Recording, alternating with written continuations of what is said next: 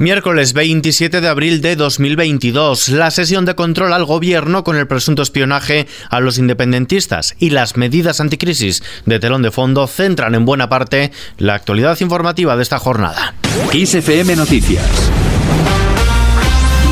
con Ismael la convalidación del decreto con las medidas anticrisis pende de un hilo. Ni el Partido Popular ni socios habituales del gobierno como Esquerra han desvelado el sentido de su voto, el sentido definitivo.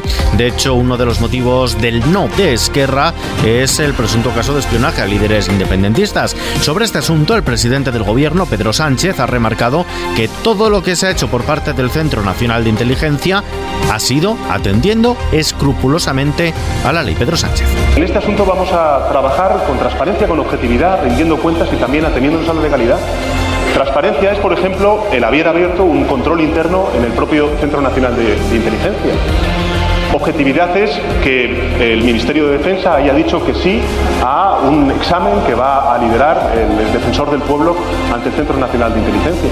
Pocos, eh, eh, pocos precedentes existen en, en, otras democracias occidentales al respecto. Y es que los socios del gobierno piden la cabeza de la ministra de Defensa. Unidas Podemos, Esquerra Republicana y Bildu insisten en que ante el presunto espionaje a políticos independentistas deben rodar cabezas. Y aunque la formación morada no ha sido tan explícita, el gobierno catalán y Esquerra Republicana urgen a la dimisión de la ministra de Defensa, Margarita Robles, que hoy ha avivado el malestar en el Pleno al criticar a los que incumplen la Constitución. Escuchamos a Gabriel Rufián, portavoz de Esquerra, a Héctor Esteban del PNV y Margarita Robles, ministra de Defensa. La pregunta no es aquí si se ha espiado, si se espía o se espiará. La pregunta es si esta vez ustedes lo ordenaron. No, en la Comisión de Secretos no se va a solucionar nada. Y si creen que lo van a solucionar con una mera sesión, dos ronditas de preguntas por cada uno de los portavoces parlamentarios, están equivocados. Libremente puede hacer atribuciones sin ningún material probatorio, imputando no sé qué 63 espionajes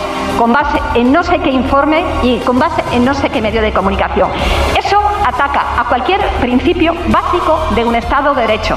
El Gobierno ha iniciado el contacto sobre economía con el Partido Popular. Lo hace a través de la ministra de Hacienda, María Jesús Montero, pero el principal partido de la oposición quiere una conversación seria sobre sus propuestas económicas. Avisa al Ejecutivo de que no darán cheques en blanco ante la votación de su plan anticrisis. La ministra de Hacienda, María Jesús Montero, llamó ayer a Juan Bravo, vicesecretario de Economía del Partido Popular, pero desde el partido de Feijóo apuntan que Montero solo les pidió su apoyo para convalidar el Real Decreto de Medidas para paliar los efectos económicos de la guerra en Ucrania sin negociar las propuestas de los populares. Un decreto de medidas que así ha defendido este mediodía en el Congreso María Jesús Montero, ministra de Hacienda. Este Gobierno mañana someta a este Parlamento a convalidación un decreto ley que procura una bonificación de 20 céntimos por litro de carburante, que sube el ingreso mínimo vital un 15%, que apoya a los sectores más vulnerables, que permite dar una moratoria en el pago de los créditos ICO. Desde el Partido Popular, su secretaria general y portavoz parlamentaria, Cuca Gamarra,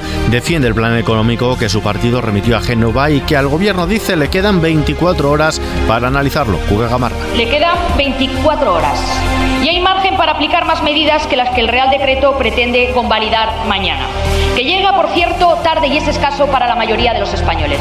Yo no sé si usted sabe que una de cada tres familias ya gasta más de lo que ingresa y por eso es importante que nos diga cuáles son sus prioridades.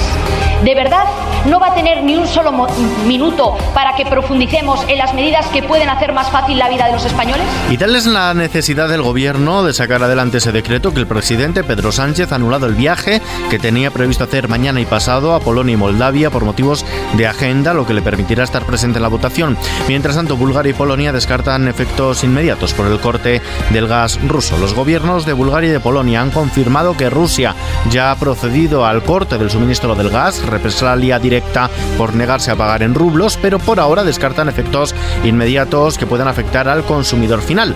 En este sentido, el primer ministro búlgaro subraya que su país está preparado y que tiene fuentes alternativas. Ha acusado a Rusia de incurrir en una grave violación de los contratos firmados y de perpetrar un chantaje. En este sentido, la presidenta de la Comisión Europea, Ursula von der Leyen, ha avisado a las empresas que compran gas a Rusia que si ceden al chantaje del Kremlin de pagar en rublos, el suministro cuando no está previsto en sus contratos de de compra supondrá una violación de las sanciones que la Unión Europea impone al régimen de Vladimir Putin, que podría tener también consecuencias legales para sus compañías. Y tras Putin, turno de Zelensky, el secretario general de Naciones Unidas, Antonio Gutiérrez, ha llegado a Kiev en misión de paz para reunirse mañana jueves con el presidente Volodymyr Zelensky tras visitar ayer Rusia por una cuestión logística, a pesar de que el orden de las visitas no fue del agrado del primer mandatario ucraniano. En lo económico, el precio mayorista de la luz sube de cara mañana jueves casi un 2%, escala hasta los prácticamente 225 euros el megavatio hora, según los datos del operador del mercado ibérico de la electricidad. Y la bolsa española ha subido este miércoles el 0,46%, se acerca a los 8.500 puntos, impulsada por el ascenso cercano al 1% en Wall Street y de las plazas europeas. El IBEX 35 echa el cierre en los 8.477 puntos. Y terminamos.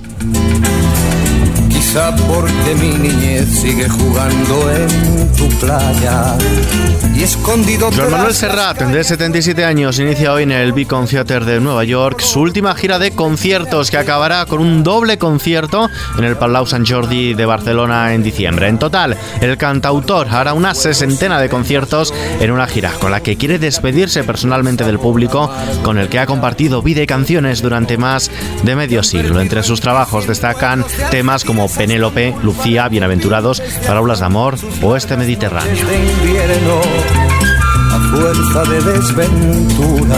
Con Serrat nos despedimos por hoy. Noticias actualizadas cada hora en XFM, ampliadas aquí en nuestro podcast XFM Noticias. Hasta mañana. como el recodo al camino. Soy cantor, soy embustero, me gusta el juego y el vino, tengo alma de marinero.